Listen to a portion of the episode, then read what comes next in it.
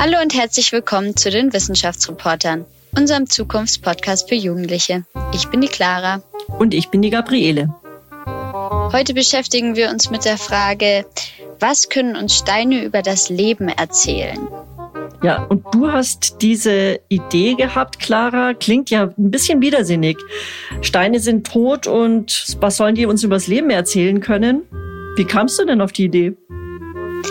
Ja, tatsächlich ähm, war ich jetzt gerade ein halbes Jahr in Rumänien in einem Auslandsfreiwilligendienst und zwar in einem Geopark. Und dort habe ich mich ganz viel mit Geologie und vor allem auch Paläontologie auseinandergesetzt. Da habe ich sehr viel über Steine gelernt und auch, dass eben in Steinen Spuren von Leben eingeschlossen werden können. Kannst du da mal ein Beispiel sagen? Was hast du denn da gesehen? Ja, ganz sehr, sehr coole Sachen. Tatsächlich ich bin noch ganz begeistert.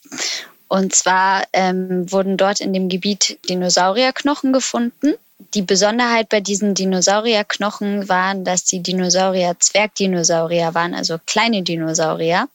Einfach durch die Zusammensetzung von den Steinen kann man darauf zurückschließen, was für klimatische Bedingungen dort geherrscht haben. Äh, manchmal sind auch Pflanzen eingeschlossen und dann kann man sich das alles so rekonstruieren. Klingt auf jeden Fall super spannend. Bin gespannt, was die Wissenschaftsreporter dazu sagen. Die Wissenschaftsreporter Redaktionskonferenz. Ich bin die Clara. Ich bin die Mira. Ich bin der Balthasar. Ich bin der Mats. Und ich bin die Xenia. Ich bin Jakob. Und ich bin die Gabriele. Wenn ihr so an Steine und Geschichte des Lebens denkt, was kommt euch denn da so als erstes in den Sinn? Denkt da an Fossilien von Dinosauriern.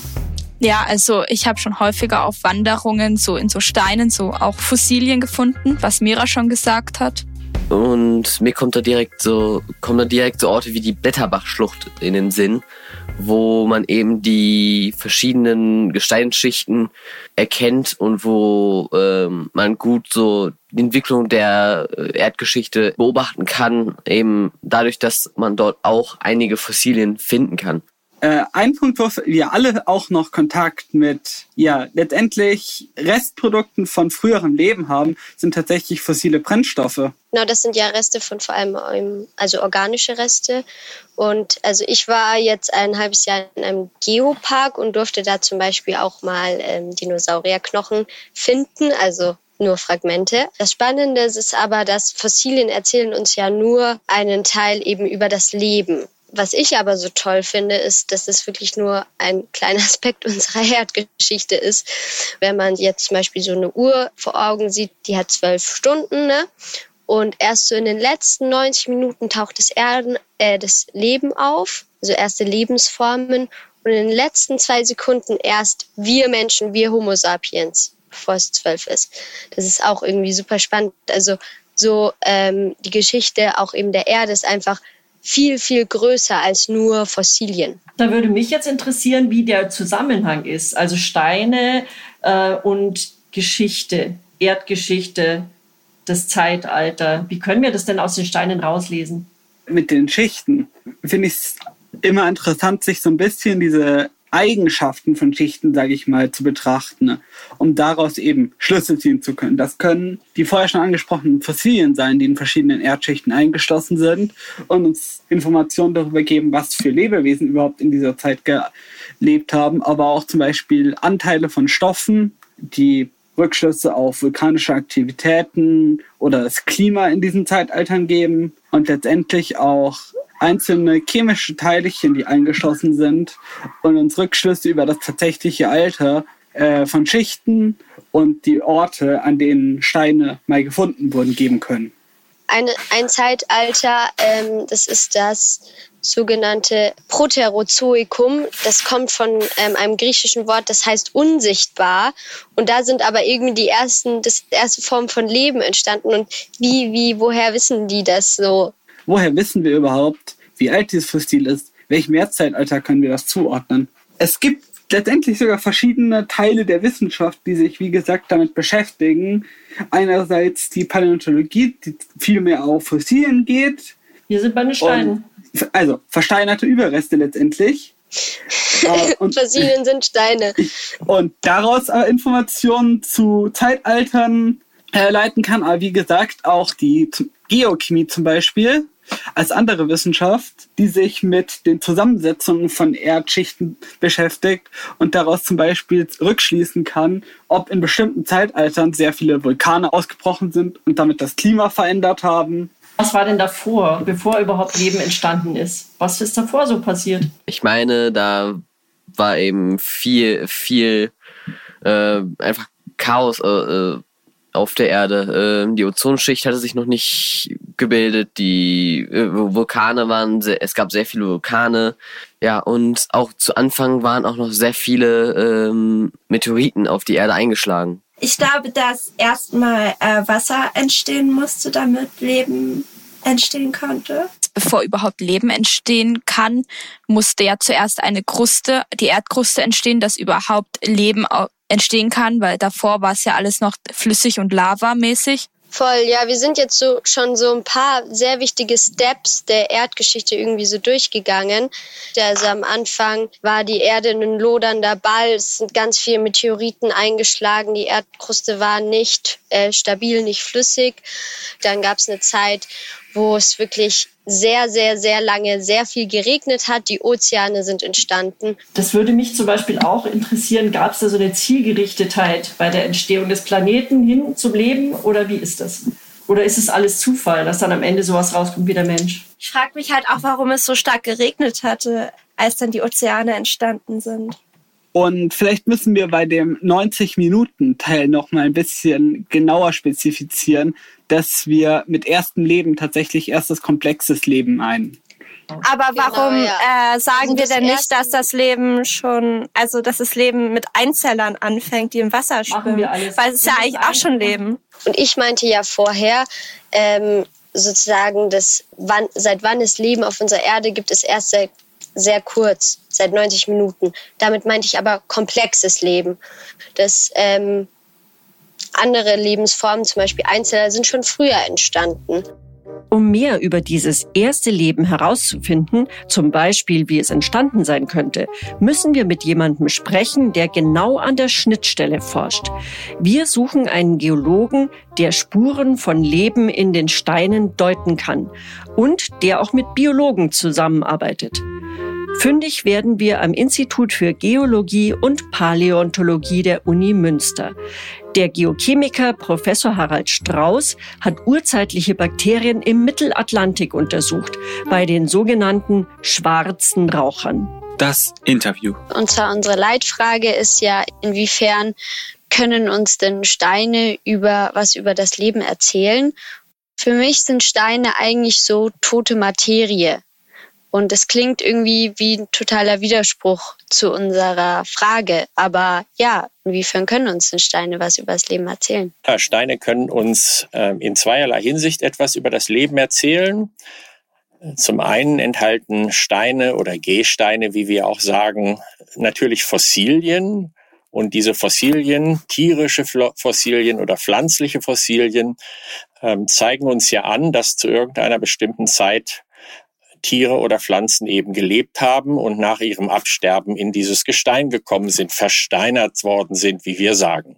Und das Gestein selber kann uns auch etwas über die Lebensbedingungen, über den Lebensraum erzählen, in dem diese Pflanzen oder Tiere gelebt haben. Betrachten wir die Erdgeschichte so als eine Art Uhr mit zwölf Stunden, dann ist ja das komplexe Leben ganz spät entstanden, so in den 90 Minuten. Das haben wir auch auf der Redaktionskonferenz diskutiert und haben uns gefragt, wie sieht das mit einfachen Formen des Lebens aus? Gibt es die nicht schon viel, viel früher? Ja, das ist richtig. Die gibt es schon viel, viel früher. Wir haben ja mit 4,6 Milliarden Jahre das Alter der Erde. Und wenn wir die Gesteine in der Erdgeschichte zurückverfolgen, dann können wir bis etwa 3,5 oder manche sagen sogar bis etwa 3,8 Milliarden Jahre Spuren in den Gesteinen entdecken, die eindeutig auf Leben zurückzuführen sind. Ja, aber was ist denn jetzt genau der Unterschied zwischen diesen einfachen urzeitlichen Bakterien, die schon viel früher entstanden ist, und wirklich komplexen Leben? Also ich finde es schwierig irgendwie ja die Grenze zu ziehen und wie würdest du denn Leben überhaupt definieren? Ja, das ist ähm, eine spannende Frage, vielleicht auch eine schwierig zu beantwortende Frage. Für mich ähm, ist Leben oder erkenne ich Leben in Gesteinen, wenn sie in irgendeiner Form eine Spur hinterlassen. Also sie sind entweder tatsächlich als, als Fossil erhalten und wenn wir drei oder dreieinhalb Milliarden Jahre zurückblicken. Die neueren sind das ja sozusagen, die Fossilien. Die Fossilien sind ja sozusagen die jüngeren. Naja, das ist die Frage, welche Fossilien betrachte ich. Wenn ich dreieinhalb Milliarden Jahre zurückgehe in die Gesteine, ich habe viele solcher Gesteine im südlichen Afrika angeschaut, dann finden wir dort manchmal tatsächlich Mikrofossilien erhalten, organisches Material, was mikroskopisch kleine Zellen tatsächlich abbildet. Vor allem haben wir aber im Gestein chemische Elemente eingeschlossen, chemische Elemente, die wir tatsächlich mit Leben verknüpfen, also zum Beispiel das Element Kohlenstoff. Mhm. Warum ist das fürs Leben relevant, Kohlenstoff? Ja, wenn wir uns selber betrachten oder wenn wir auch andere Lebewesen betrachten, dann bestehen wir zu einem nicht unerheblichen Teil aus Kohlenstoff. Das heißt, unsere Suche nach Leben in der erdgeschichtlichen Vergangenheit fokussiert sich häufig auch auf die Frage, können wir in einem Gestein Kohlenstoff nachweisen und können wir auch nachweisen, dass dieser Kohlenstoff biologischen Ursprungs ist. Wenn wir ein Fossil betrachten, einen Fisch oder ein Pflanzenfossil, was natürlich sehr viel jünger ist als dreieinhalb Milliarden Jahre, dann wissen wir sofort, da hat keiner von uns irgendeinen Zweifel dran, ja, es handelt sich hierbei tatsächlich um ein, um ein ehemals lebendes Organismus. Wenn wir nur Kohlenstoff in einem Gestein finden, dann muss man schon noch ein, ein oder andere Analyse betreiben, um darzustellen, dass das tatsächlich Kohlenstoff ist, der mal eine Lebensform war. Was macht denn dann den, den Kohlenstoff, das ist ja reine Materie, was macht denn den Kohlenstoff zu, zu was Lebendigen? Ähm, wir stellen fest, wenn wir uns heute Organismen anschauen und nach speziellen ich nenne sie immer gerne geochemischen Fingerabdrücken ähm, schauen. Und das können wir beim Kohlenstoff machen. Ähm, jetzt wird es sehr technisch, sehr chemisch. Wenn wir uns Isotope als einen Fingerabdruck des Kohlenstoffs vorstellen, dann wissen wir, dass Organismen, wenn sie Kohlenstoff einbauen, diese Signatur in einer ganz speziellen Weise verändern. Und diese Veränderung können wir in der Erdgeschichte zurückverfolgen. Und in der Tat sehen wir dasselbe Signal, dieselbe Signatur schon vor dreieinhalb Milliarden Jahren. Das heißt, der, der Prozess, der Prozess, wie wir ihn heute zum Beispiel als Photosynthese kennen, der Einbau von Kohlenstoff aus der Atmosphäre in einen lebenden Organismus, das ist ein Prozess, der auch schon vor dreieinhalb Milliarden Jahren stattfand. Also könnte man vielleicht sagen, dass so komplexes Leben sichtbar für uns ist oder die Spuren von komplexen Leben sichtbar für uns sind? Und so Mikrofossilien oder mit bloßem Auge sichtbar sind. Und Mikrofossilien, dafür brauchen wir dann eben Vergrößerungstechniken oder eben die anderen Spuren. Dafür brauchen wir andere Methoden. Das ist ein bisschen zu einfach ausgedrückt. Ich gehe noch mal gedanklich dreieinhalb Milliarden Jahre zurück ins südliche Afrika. Da sehen wir, dass diese Mikroorganismen große Flächen bilden, Matten bilden, Bakterienmatten, also dicht gedrängte, Bakter äh, dicht gedrängt aneinander liegen die Bakterien und versteinern auf diese Art und Weise und bauen immer größere Strukturen auf, einige Meter, Zehner Meter im Durchmesser. Wir nennen sie Stromatolite, Lagensteine heißt das auf Deutsch. Und das sind wirklich ganz massive Lebensspuren, obwohl sie von winzig kleinen, mikroskopisch kleinen Organismen aufgebaut werden. Du hast den Begriff des komplexen Lebens erwähnt und ihn so ein bisschen gleichgestellt damit, dass wir die komplexen Lebensformen tatsächlich mit bloßem Auge erkennen können. Da ist schon was Wahres dran. Wir müssen uns natürlich fragen, was ist eigentlich komplexes Leben? Und da können wir natürlich auch in die jüngere Erdgeschichte zurückblicken. Also zum Beispiel Bewegung. Organismen haben die Möglichkeit, sich von einem Ort zum anderen fortzubewegen oder wir sehen Spuren, dass Organismen Nahrung aufgenommen haben, Fressspuren, Grabgänge. Das sind alles eine besondere Art von Fossilien, Spurenfossilien, die uns aber schon sagen, dass auf jeden Fall auch vor etwa 550 Millionen Jahren schon komplexes Leben auf der Erde existierte. Du selbst hast ja auch schon ein bisschen gesagt, was für Forschung du machst. Und du hast unter anderem auch im Mittelatlantik bei den schwarzen Rauchern geforscht und hast da was sehr Spannendes gefunden. Was war das denn? In der Mitte von Ozeanen, du hast den mittleren Atlantik genannt, das ist ein Beispiel, äh, eine, eine Region, in der ich jetzt in diesem Sommer, erst im Juni, mit einem deutschen Forschungsschiff, dem deutschen Forschungsschiff Meteor, unterwegs war. In der Mitte von Ozeanen wird neuer Ozeanboden gebildet. Und an dieser Stelle türmen sich äh, Gesteine auf, bilden ein untermeerisches Gebirge. Also so richtig tief im Wasser. Man sieht es gar nicht von außen, oder? Genau, man sieht es nicht vom Außen. Es ist zweieinhalb, die Spitzen dieses Gebirges sind zweieinhalb bis dreitausend Meter unter der Wasseroberfläche. Und das Gebirge selber in der anderen Richtung betrachtet, ist aber auch noch zwei oder zweieinhalbtausend Meter über der Umgebungs, äh, umgebende, über dem umgebenden Meeresboden. In diesen Regionen finden sich eben diese sogenannten schwarzen Raucher. Man kann sie sich als Schornsteine vorstellen, Schornsteine, aus denen mehrere hundert Grad heißes Wasser austritt. Und dieses heiße Wasser, was mit dem mit der Lava, mit dem Vulkanismus, mit dem mit der Bildung neuen Ozeanbodens zusammenhängt, dieses Wasser enthält wiederum chemische Elemente, Elemente, die für ähm, das Leben von Bedeutung sein können. Und wir haben an diesen oder wir, wir, da spreche ich eine große Gruppe von ganz unterschiedlichen Wissenschaftlern und Wissenschaftlerinnen an, nicht nur Geowissenschaftler, sondern vor allem auch Biowissenschaftler, die sehen, dass heute dort Mikroorganismen leben, die von diesen, ich sage jetzt mal, chemischen Inhaltsstoffen, von den gelösten Stoffen ähm, leben, ihren, ihren Stoffwechsel betreiben und viele dieser Prozesse, das ist nun wieder ein Forschungsgebiet, was mich äh, umtreibt. Viele der Prozesse, die wir heute sehen, hinterlassen wieder so einen geochemischen Fingerabdruck, den ich in der Erdgeschichte zurückverfolgen kann.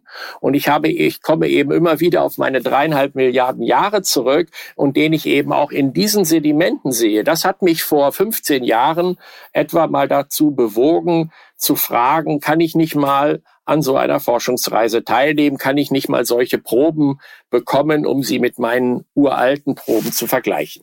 Was mich so umtreibt, ist die Frage, wie sieht's da aus? Also du hast diese gigantischen Gebirge, diese Unterwassergebirge geschildert und Raucher, schwarze Raucher. Wie kann man sich das vorstellen? Was hast du da gesehen und erlebt?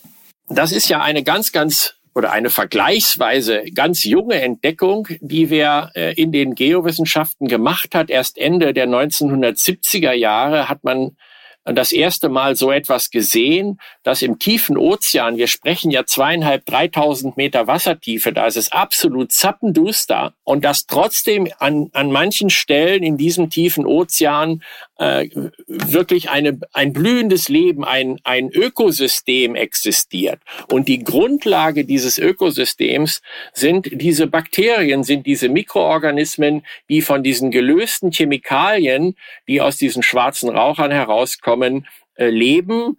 Und diese Bakterien, die werden dann wieder gefressen von anderen Organismen, Garnelen oder sie sitzen in den Kiemen von Muscheln. Äh, also es gibt dann, da, so entwickelt sich ein Nahrungsnetz, eine Nahrungskette. Die Garnelen werden dann wieder von größeren Krebsen gefressen. Ab und zu kommen Fische vorbei. Also es ist ein, ein ganz außergewöhnlicher Lebensraum, der sich aber tatsächlich sehr, sehr eng um diese schwarzen Raucher herum ausgebreitet hat. Und wenn man nur einen Schritt quasi weitergeht, dann ist, ist, die, ist es wie eine Wüste. Okay, aber bist du da richtig zu diesem, wie sieht das aus? Raucht's da oder warum heißen die schwarzen Raucher? Kannst du das mal beschreiben, wie das ausschaut? Bist du da runtergetaucht? Kann ich beschreiben. Also ähm, wir haben ähm, auch in, in den vergangenen Jahren und auch diesen Sommer mit der Meteor, wir nutzen einen unbemannten Tauchroboter. Der unbemannte Tauchroboter, der kommt von der Universität Bremen, wie viele der Kollegen, Kolleginnen, die mit an Bord waren, auch von der Universität Bremen waren und dem Max-Planck-Institut in Bremen. So, wir, der, dieser ähm, unbemannte Tauchroboter ist mit ganz vielen verschiedenen Kamerasystemen und mit Licht ausgerüstet. Und das ist quasi unser Auge, sind unsere Augen in dieser dunklen Finsternis. So, und diese sogenannten schwarzen Raucher, man kann sie sich wirklich vorstellen wie eine Art Schornstein, eine Art Schlot, wenige Meter oder auch mal einige wenige Zehnermeter hoch. Und oben raus das sieht tatsächlich wie eine schwarze Rauchfahne aus, strömt also dieses heiße Wasser heraus. Und in diesem heißen Wasser sind die Chemikalien gelöst. Wenn sie aber in Kontakt mit dem kalten Meerwasser kommen, denn an, in dieser Tief, in diesen Tiefen hat das Meerwasser eine Temperatur von vier Grad Celsius, also wirklich kalt. Wenn diese chemischen Lösungen in Kontakt mit dem Meerwasser kommen, dann bilden sich winzig kleine Mineralkörner, und die trüben das Licht und erwecken den Eindruck, als würde ein Schornstein rauchen. Deshalb der Begriff des schwarzen Rauchers. Und wie hast du dann dieses urzeitliche Bakterium dort entdeckt? Das Bakterium selbst habe ich ja nicht entdeckt. Wir haben Mikrobiologie-Kollegen vom Max-Planck-Institut für marine Mikrobiologie der Universität äh, der, äh, in Bremen eben, nicht der Universität, das ist die Max-Planck-Gesellschaft, die untersuchen die heute lebenden Bakterien, damit wir also wissen, welche Bakterienstämme sind das, welche chemischen Elemente können diese Bakterien umsetzen, wovon leben sie. Dem Stoffwechsel beim Leben dieser Bakterien werden aber wieder chemische Signale, chemische Signaturen gebildet, die auch in diesen schwarzen Rauchern archiviert sind. Und wenn ich diese Proben dann mit nach Hause nehme, hier in Münster untersuche, dann finde ich diese Signaturen und dann vergleiche ich sie mit Signaturen, wie ich sie in unterschiedlich alten Gesteinen der Erdgeschichte schon mal gemessen habe und sehe, hoppla, da besteht eine sehr, sehr große Ähnlichkeit. Also du vergleichst das, was wir heute noch haben, die existierenden, mit dem, was du mit den Resten oder den äh, Spuren in den Steinen, die viel älter sind. Und das ist tatsächlich unser erster Forschungsansatz auch. Wir versuchen das System heute zu verstehen und dann in der erdgeschichtlichen Vergangenheit in unserem Gesteinsarchiv wie in einem Buch zu blättern und zu schauen, sehe ich dieselben Signaturen und dann kann ich mit relativ großer Wahrscheinlichkeit schlussfolgern, okay, dieser Prozess ist damals auch schon abgelaufen. Jetzt haben wir ja ziemlich große Zeiträume immer wieder. Also wir werfen geradezu mit, mit, mit gigantischen Zahlen um uns. 4,6 Milliarden, der Planet entstanden, 3,5 äh, Milliarden gibt's schon Leben, die Fossilien viel jünger. Wir brauchen eigentlich so einen Überblick und den gibt uns Mats in einem Beitrag wie sah die Erde aus, bevor komplexes Leben entstanden ist. Die Erde entstand nicht einfach so aus dem Nichts. Sie entstand über viele Millionen, sogar Milliarden Jahre hinweg. Es gibt so viel, was in der Zeitspanne zwischen den ersten Anfängen der Erde und der Entstehung der ersten Zellen geschehen ist, dass man stundenlang über dieses Thema reden kann. Zu Anfang zum Beispiel bestand das Sonnensystem nur aus kleinen Staubteilchen und Felsbrocken, welche sich in einem Orbit um die Sonne drehten. Einige von ihnen verdichteten sich über Zeit, dass sie sich zu größeren Brocken formten, welche später die Planeten unseres Sonnensystems darstellen würden, darunter auch die Erde. Asteroiden spielten bei der Entstehung des Lebens eine große Rolle. So verursachte zum Beispiel ein maßgroßer Asteroid Absplitterung von der Erde, aus denen sich später unser Mond entwickeln würde. Dieser ist für uns Menschen überlebenswichtig. Auch könnten Asteroiden eine wichtige Rolle bei der Ankunft von Wasser auf der Erde gespielt haben. So schreibt die National Geographic Society, dass Asteroiden auf der Erde eingeschlagen haben könnten, welche die überlebenswichtigen Ressourcen mit sich trugen. Durch vulkanische Aktivität entstanden Land und die Atmosphäre, welche allesamt als Grundlage für die Entstehung des Lebens auf der Erde dienten. Die Entstehung des Sonnensystems, der Planet Erde entsteht, Asteroideneinschläge gibt's, Wasser bildet sich, die Atmosphäre. Was ist deine Meinung? Läuft das alles zielgerichtet ab auf die Entstehung von Leben oder ist es, ist das Leben aus reinem Zufall entstanden? Ich weiß nicht, ob ich von Zufall sprechen würde, aber die Bedingungen, unter denen sich Leben, unter denen Leben entstehen und sich dann weiterentwickeln konnte, waren eben zu dieser Zeit am Anfang unserer Erdgeschichte einmal oder vielleicht auch mehrfach gegeben und dann ist es zu dieser Entwicklung gekommen. Du sprachst von Asteroideneinschlägen. Das ist etwas, was wir, was unsere Planetologie-Kollegen uns sagen, was äh, in der frühen Erdgeschichte sehr häufig vorgekommen ist. Und ich könnte mir vorstellen, ein großer ein großer Himmelskörper, der auf der frühen Erde einschlägt, der wird schon einen Einfluss haben auf die Lebensräume und vielleicht auch das Leben selber, so dass es irgendwo neu starten musste. Also es kann mehrmals Leben entstanden sein. Davon würde ich jetzt erstmal ausgehen müssen. Ja, zurück zu diesem eben urzeitlichen Leben und wie das entstanden sein könnte. Mira hat sich eben mit einer weiteren Theorie beschäftigt. Sie wird von den ForscherInnen LUCA genannt, ein Akronym für Last Universal Common Ancestor, also eine sehr einfache Vorfahr der menschlichen Zellen. Vor 3,8 Milliarden Jahren entstand die Urform aller Lebewesen. Der Name dieses Einzellers ist Luca. Er brauchte keinen Sauerstoff und gedieh bei 100 Grad Celsius in Hydrothermalquellen in der Tiefsee. Er ernährte sich von Kohlendioxid, Wasserstoff und Stickstoff. Außerdem brauchte Luca Metalle wie Eisen und Nickel sowie Schwefel und Selen für den Stoffwechsel. Um Luca zu rekonstruieren, haben Genetiker das Erbgut von 2000 Einzellertypen analysiert. Vor 3,5 Milliarden Jahren entstanden die ersten Blaualgen. Diese reicherten der Atmosphäre an mit Sauerstoff. In den kommenden zwei Milliarden Jahren entwickelten sich Organismen mit Zellkern. Vor einer Milliarden Jahre entstanden die ersten vielzelligen Organismen. Diese hatten zunächst weiche Körper und hinterließen deswegen wenig archäologische Spuren. Harald, was hältst du denn von dieser Theorie? Was ist dran an Luca? Ist das eine Urform für, für Leben und was hat Luca mit dem urzeitlichen Bakterien oder mit deiner Forschung aus den schwarzen Rauchern zu tun? Das ist jetzt nicht genau mein Spezialgebiet. Ähm, ich weiß, dass die Idee dieses Last Universal Common Ancestors, ähm, dass das eine Idee ist, die schon lange im Gespräch ist. Es ist ja eine äh, Konsequenz oder ein Ergebnis, dass man über molekularbiologische und gentechnische Untersuchungen die Stammbäume so weit zurückverfolgt, dass sich wie so ein Flaschenhals das Ganze dann letztendlich verjüngt. Also das ist auf jeden Fall ähm, eine Idee, der man durchaus etwas abgewinnen kann.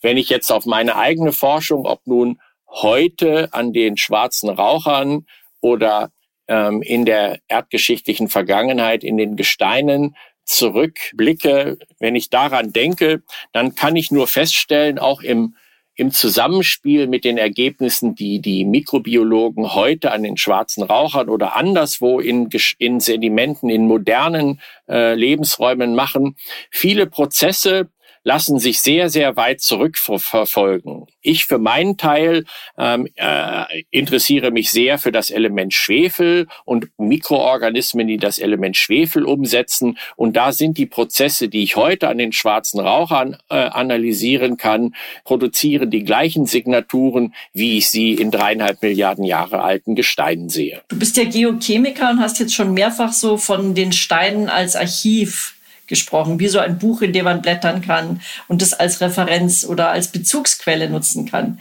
Wie macht man das? Also wie, was kannst du aus Steinen ableiten, ganz konkret über Bedingungen, die damals auf dem Planeten Erde geherrscht haben oder vielleicht auch Bedingungen, die Leben ermöglicht haben?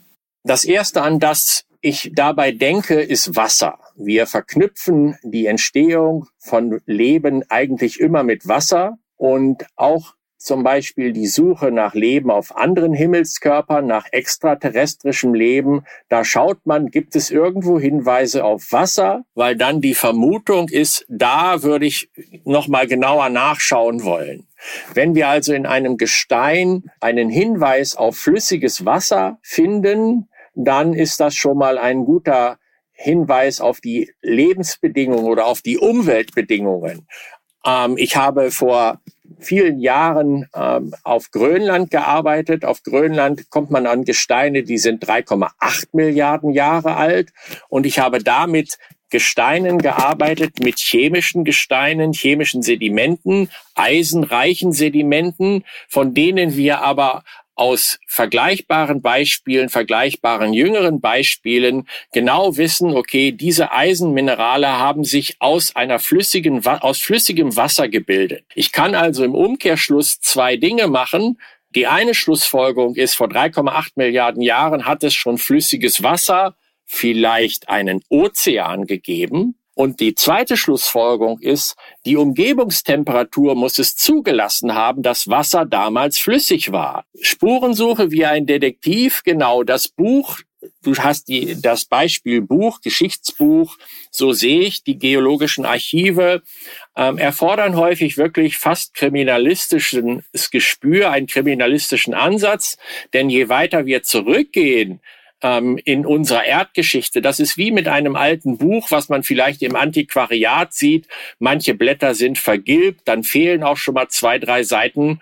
Und das ist dann am Ende wirklich wie ein Puzzlespiel, dass man diese verschiedenen Mosaiksteinchen tatsächlich wie in dem Beitrag vorhin entlang der Zeitachse, entlang des 4,6 Milliarden Jahre alten Zeitstrahls dann positioniert und dann wird eine Geschichte draus. Also du hast ja gerade gesagt, dass du ähm, in Gesteinen geforscht hast, die so 3,8 Milliarden Jahre alt waren.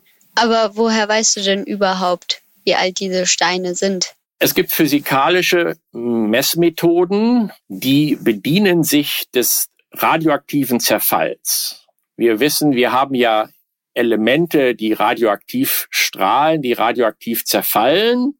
Ähm, man spricht dann äh, von einer Halbwertszeit, in der teilt sich, äh, in, in der ist zum Beispiel die Hälfte dieses chemischen Elementes dann zerfallen in ein anderes Element. Und ich weiß, wie schnell das zerfällt. Und dann kann ich sagen, okay, heute ist noch so viel davon da.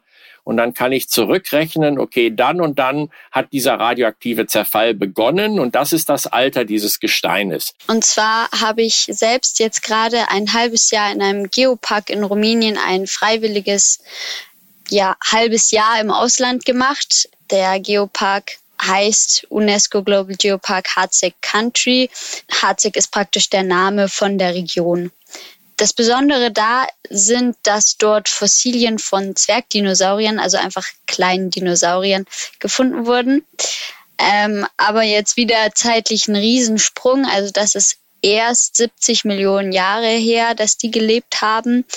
Und ich habe dort vor allem eher mit Paläontologen zu tun gehabt, war zum Beispiel dabei auf einer Ausgrabungsstätte, durfte ein, habe ein Fragment von einem Dinosaurierknochen gefunden. Was machen Paläontologen? Was machst du?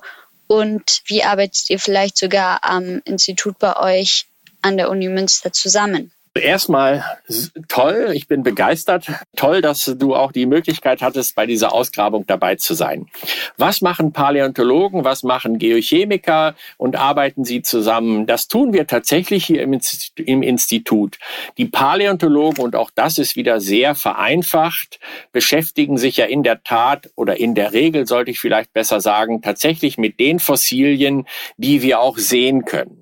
Bleiben wir mal bei den Dinosaurierforschern, die du in deinem Geopark kennengelernt hast, die beschäftigen sich natürlich zunächst mal damit, die Überbleibsel der Dinosaurier zu finden, sie irgendwie zu bestimmen und dann im Idealfall tatsächlich ein komplettes Skelett zusammenzubauen und zusammen zu rekonstruieren. Gleichzeitig besteht aber natürlich in den, mit den Gesteinen, in denen diese äh, Dinosaurierknochen gefunden worden sind, die Möglichkeit, sich die Gesteine genau anzuschauen. Und da könnte eben auch ein Geochemiker ins Spiel kommen und nach Spuren zu suchen, wie die Umgebungsbedingungen gewesen sind. Äh, Fragen, die in der einen oder anderen Form eine geochemische Signatur in diesem Gestein hinterlassen. Clara hat ja gesagt, dass es bei ihr im Dinosaurierpark in Rumänien, in diesem Geopark, da hat sie es zu tun gehabt mit Fossilien. Und du bist ja jemand, der Gesteine analysiert. Sind denn Fossilien auch Steine?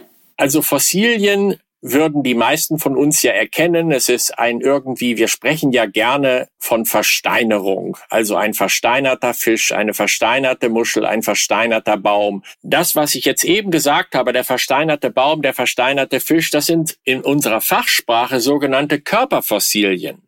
Organismen, Körperfossilien, da ist ja ein körperlicher, da ist ja ein Körper erhalten geblieben. Wenn er auch heute über Mineralbildung zu Stein geworden ist. Organismen haben sich aber auch bewegt, zum Beispiel auf der Oberfläche. Die Dinosaurier, der Dinosaurierpark, ich weiß nicht, ob, ob ihr nur, nur in Gänsefüßchen Knochen ausgegraben habt oder ob es zum Beispiel auch Trittsiegel gibt, wo der Dinosaurier, wo Fußspuren waren. Also, und das würden wir zusammenfassen mit dem Begriff Spurenfossil. Und die chemischen Fingerabdrücke, die ich in, der Gestein, in den Gesteinen finde, die nennen sich Chemofossilien. Also der Begriff des Fossils ist sehr weit gefasst oder kann sehr, sehr unterschiedliche Formen annehmen. Ja, also Geoparks gibt's nicht nur in Rumänien, sondern tatsächlich auf der ganzen Welt, unter anderem eben auch hier in Deutschland. Geoparks sind grundlegend einfach Gebiete mit einer einzigartigen geologischen Besonderheit.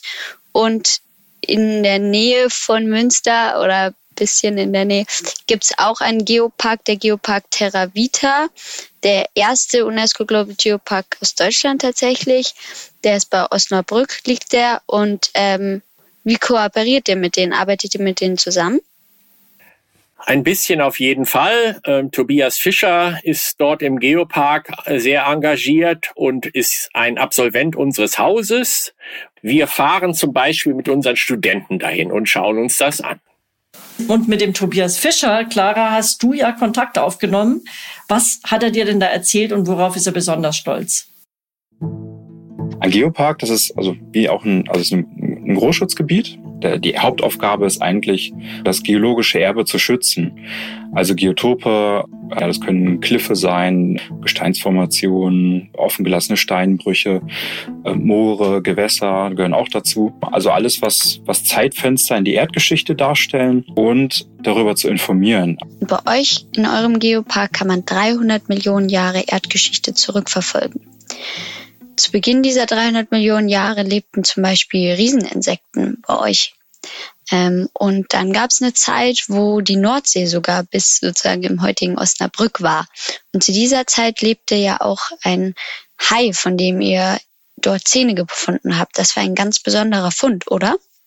Also es war wirklich toll, weil wir hatten, wir haben das selbst gefunden. Das war eine Ausgrabung, die wir 2019 hatten. Also wir haben verschiedene Ausgrabungen immer wieder gehabt, auch auch welche noch noch welche, die sind 40 Jahre her. Ähm, aber 2019 hatten wir eine Ausgrabung in Sedimenten, die wir das erste Mal gefunden haben in unserem Geopark aus dem Miozän-Zeitalter. Also die sind ungefähr so 14 Millionen Jahre alt. Und da haben wir wirklich Zähne von Megalodon das erste Mal finden können in unserer Region. Und die sind so groß wie meine Handfläche, diese Zähne. Jetzt haben wir ja eher viel über die Vergangenheit der Steine und so, die Vergangenheit der Erde gesprochen. Ähm, jetzt noch die abschließende Frage. Was bringt denn deine Forschung uns für die Zukunft? Wir haben mit unserem Blick zurück in die erdgeschichtliche Vergangenheit, mit unserem Blick in dieses Archiv, in dieses steinerne Archiv, die Möglichkeit, ganz viele verschiedene Umweltbedingungen und Veränderungen der Umweltbedingungen ähm, zu erforschen, zu rekonstruieren. Das machen wir ja als Geologen schon sehr, sehr lange. Wir haben also für viele Zeitabschnitte der Erdgeschichte ein gutes Verständnis, wie die Umweltbedingungen damals waren, wenn wir sie mit heute vergleichen. Umweltbedingungen, wo Bleiben wir einfach bei der Temperatur, die ja im Moment sehr viel in den Medien ist. Wird es heißer? Äh, wir haben Zeiten in der erdgeschichtlichen Entwicklung, wo die Temperatur deutlich höher war als heute. Und wir können dann natürlich auch rekonstruieren oder wir haben rekonstruiert, wie sich die Umweltbedingungen entsprechend verändern. Also ich fand es tatsächlich sehr spannend, wie viel man da doch tatsächlich aus, ja, aus Gestein rauslesen kann, aus unserer Vergangenheit rauslesen kann. Ähm, was ich mich noch manchmal frage, ist, wie genau er jetzt aus den Bakterien, die er jetzt in den schwarzen Rauchern findet, dann auf diese 3,5 bzw. 3,8 Milliarden zurückschließen kann, wie sich da sozusagen so eine Art Kreis schließt, das fand ich jetzt noch nicht so ganz klar. Bei diesen schwarzen Rauchern leben heute Bakterien, die Spuren hinterlassen und diese Spuren, diese geochemische Spuren, die untersucht er, also das sind konkrete Moleküle und diese Spuren sind ähnlich zu Spuren, die von Bakterien waren, die in Gesteinen gefunden wurden, die halt so 3,8, 3,5 Milliarden Jahre alt sind. Und dann schließt er daraus, okay, diese Bakterien, die hier heutzutage leben, die könnten ähnlich zu denen sein, die damals vor 3,8 Milliarden Jahren gelebt haben. Man macht es ein bisschen detektivisch, also sozusagen über das, was da ist, das sind Reste, Spuren, führt man zurück, wie ein Kriminologe. Mir ist ein Satz hängen geblieben, der ist fast ein bisschen untergegangen. Und er sagt nämlich, Leben ist mehrmals entstanden. Ja, also ich finde auch, das ist ein ziemlich passender Satz und mich interessiert es halt auch, wie sich das Leben in Zukunft noch entwickeln wird.